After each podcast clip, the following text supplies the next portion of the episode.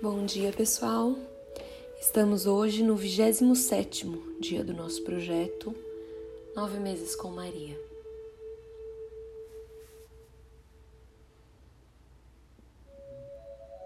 Maria e José buscavam a Deus através do judaísmo, assim como Jesus. Eles tinham o hábito de frequentar a sinagoga principalmente por entenderem a necessidade e a importância da oração em comunidade.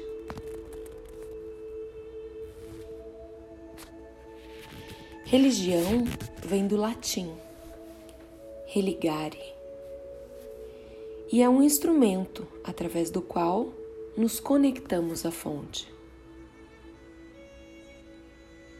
Somos mais de 7 bilhões de pessoas no planeta, espalhados por ambientes diferentes, com culturas, línguas e estruturas sociais diversas.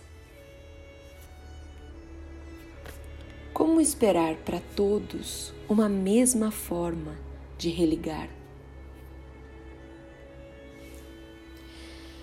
Ao longo da minha vida, eu tive a feliz oportunidade de conviver de perto com pessoas das mais diferentes religiões. Desde os mais ortodoxos até aqueles que simplesmente optam por guiar-se pelo amor, sem denominações. Vivendo na prática princípios de integridade e fazendo bem a tudo, a todos.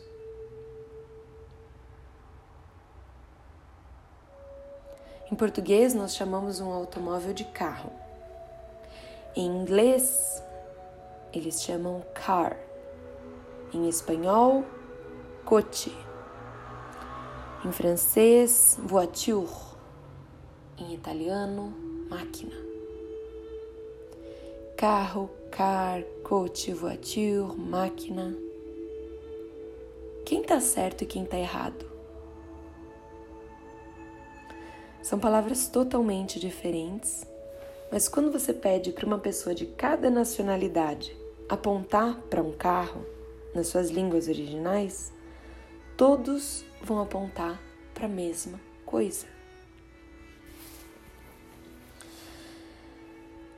Eu acredito que exatamente da mesma maneira sejam as religiões. Afinal de contas, a fonte criadora é uma só. E todos concordam que é o amor.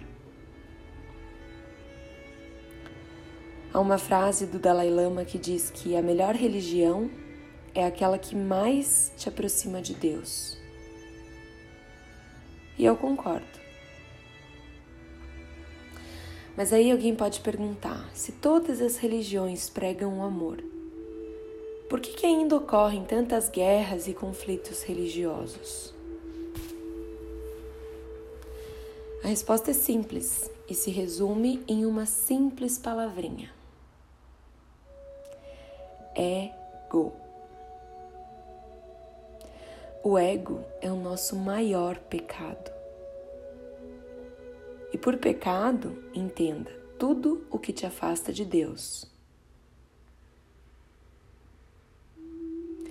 Lembram da definição de São Paulo? Pecar é errar o alvo o nosso alvo é sempre o amor, ou seja, o nosso alvo é sempre Deus. Se algo nos distancia disso, é uma forma de pecado. Simples. Nosso ego é o que faz com que a gente acredite que nós somos separados de Deus. E é a missão do Espírito Santo, da chama violeta da transmutação, ao nos trazer da mentira para a verdade e da ilusão para a realidade, fazer exatamente isso.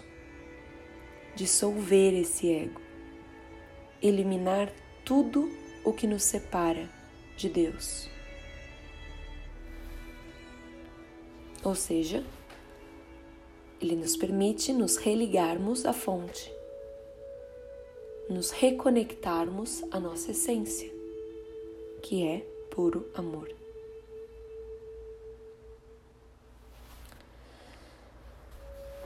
Eu conheci budistas que vivem os ensinamentos de Cristo de maneira muito mais verdadeira que muitos que se dizem cristãos. Conheci hinduístas que manifestam o divino de uma maneira muito mais intensa do que outras pessoas que não se dedicam verdadeiramente a conhecer Deus.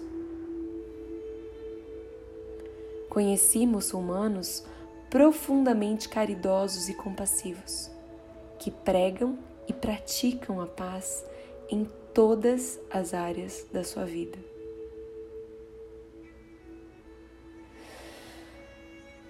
Os rótulos são diferentes, mas a essência é a mesma.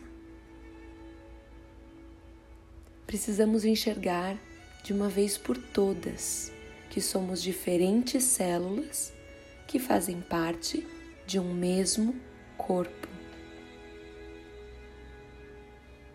Não é porque o outro tem uma cor, um formato ou uma função diferente no todo que ele seja melhor ou pior do que você.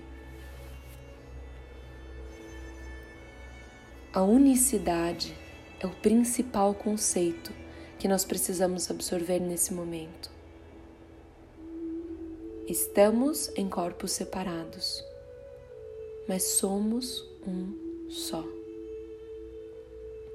E o nosso objetivo final também. Manifestar o amor por onde a gente for.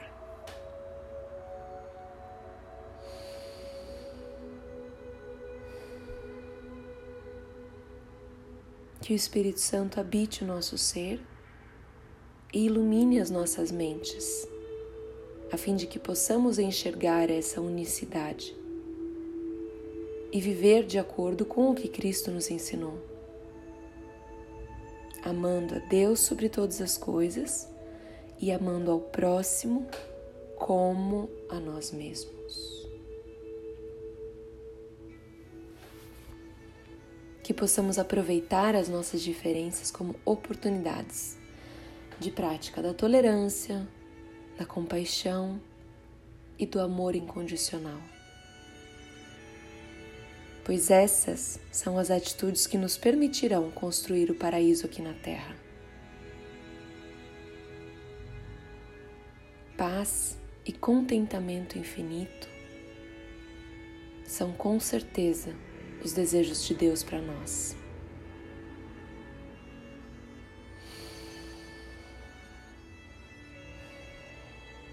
tenhamos todos um santo e abençoado dia.